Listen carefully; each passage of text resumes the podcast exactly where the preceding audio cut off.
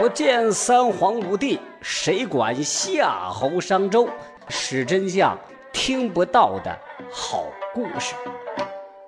各位好，欢迎收听《史真相》，我是台长。嗯，说到这个元朝啊，元朝是咱们中国历史上的一个有名的朝代。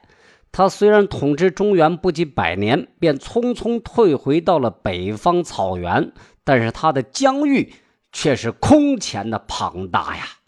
从铁木真在一二零六年建立政权，以蒙古为国号，建立起大蒙古国，加尊号成吉思汗开始啊，几十年间，他的军队横扫整个欧亚大陆，东到朝鲜，西达中欧，北到西伯利亚，南至缅甸、越南。对于这个庞大帝国的评价呀，因为角度不同，所以看法。也有不同，譬如说啊，被他统治了将近二百年的俄罗斯，呃，把蒙古的征服视为上帝的鞭笞，甚至啊，普希金都对这个蒙古人的征服感叹：“鞑靼人不是摩尔人，他们征服了俄罗斯，却没有给俄罗斯带来代数学和亚里士多德。”可是也有一些这个学者呀，对蒙古在欧亚大陆的征服视作是一场风暴，认为正是这一风暴，虽然吹倒了晋苑墙垣，并且连根拔起了树木，但是却将花种自一个花园传播到另一个花园。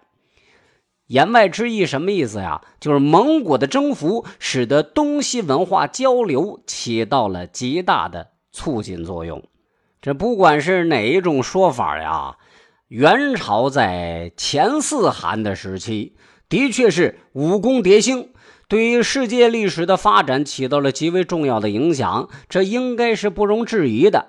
但是自从元世祖忽必烈去世之后，元朝的继任者其政治能力是越来越不如前朝，一代不如一代呀。元成宗铁木真算是守成之君。他还没有显示出败亡之象。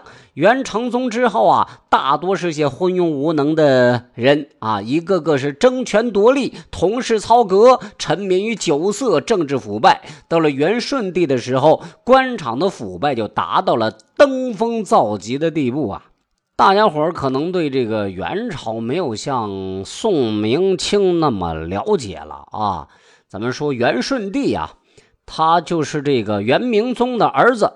明宗刚刚继位不久，就被自己的弟弟元文宗就给毒杀了。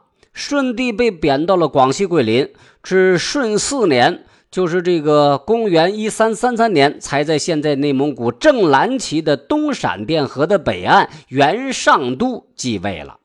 顺帝登基之初啊，朝廷的权力都操控在权臣燕铁木儿手中。燕铁木儿可能是中国有史以来权臣当中的冠军获得者。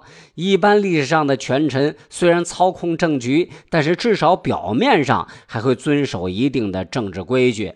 这不仅仅为了照顾皇帝的脸面，更重要的是他需要笼络人心，维持自己的地位啊。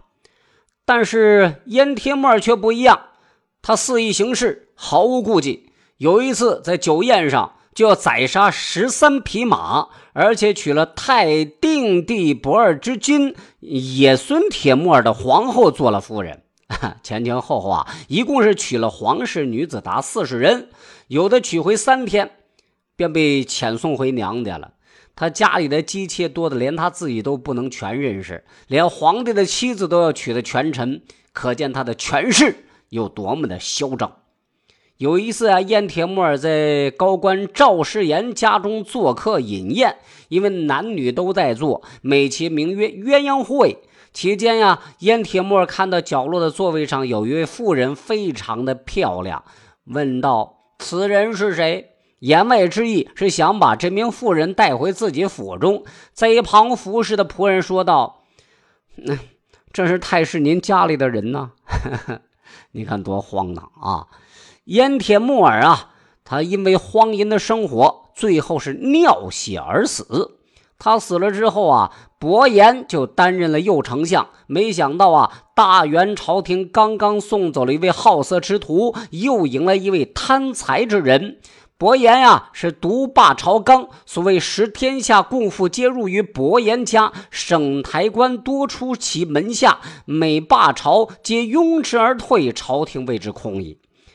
天下共富都跑到他自己家里头去了，而且官场上到处是门生弟子，竟然多到罢朝而朝廷为之空的地步。可见伯颜的贪财好权，俨然以皇帝自居了。元顺帝当然不能接受大权旁落呀，便用计策除掉了伯颜，开始自己总揽朝政。但是时间一长啊，他也是陷进了温柔乡。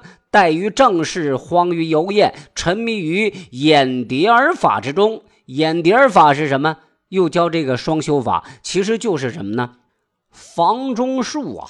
啊，元顺帝每天只对这种事情感兴趣，广娶女妇，只以淫戏为乐，甚至他还鼓励群臣都去参与。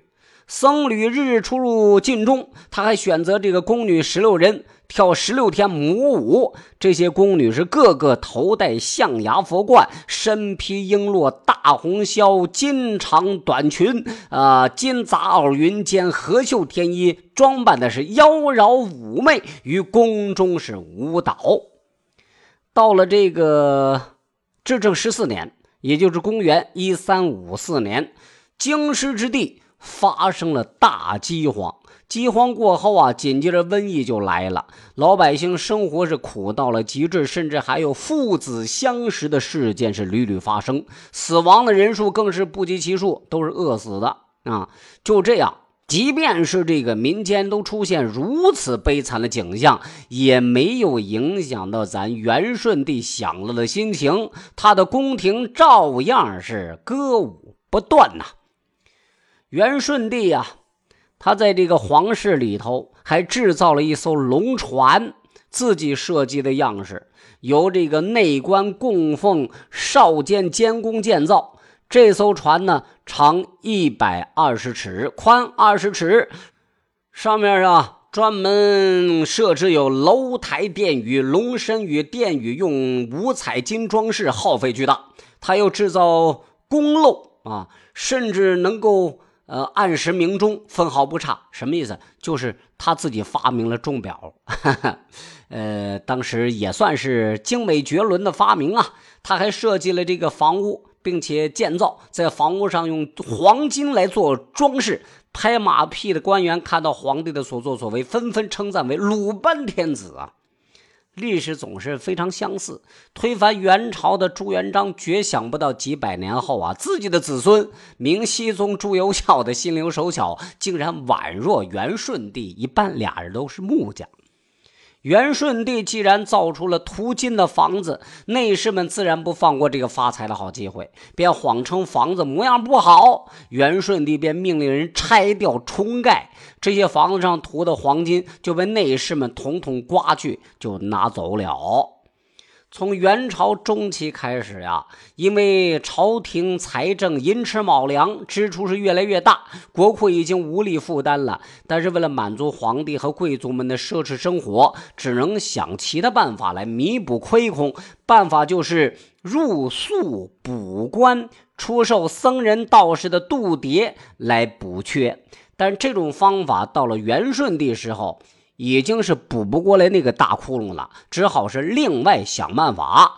那便是大规模的卖官鬻爵呀！啊，想当官拿钱来。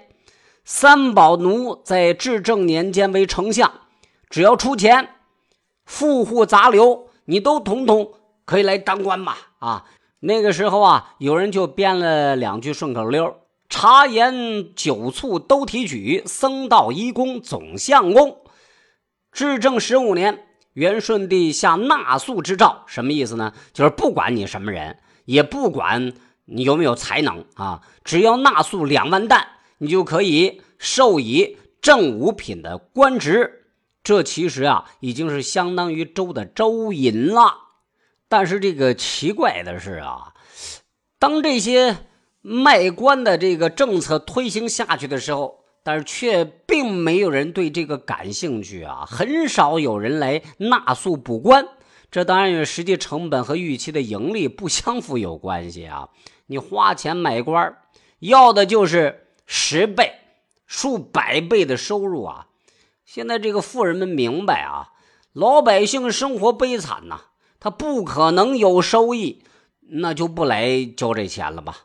朝廷看到这种情况，哎，就想出了一个办法来。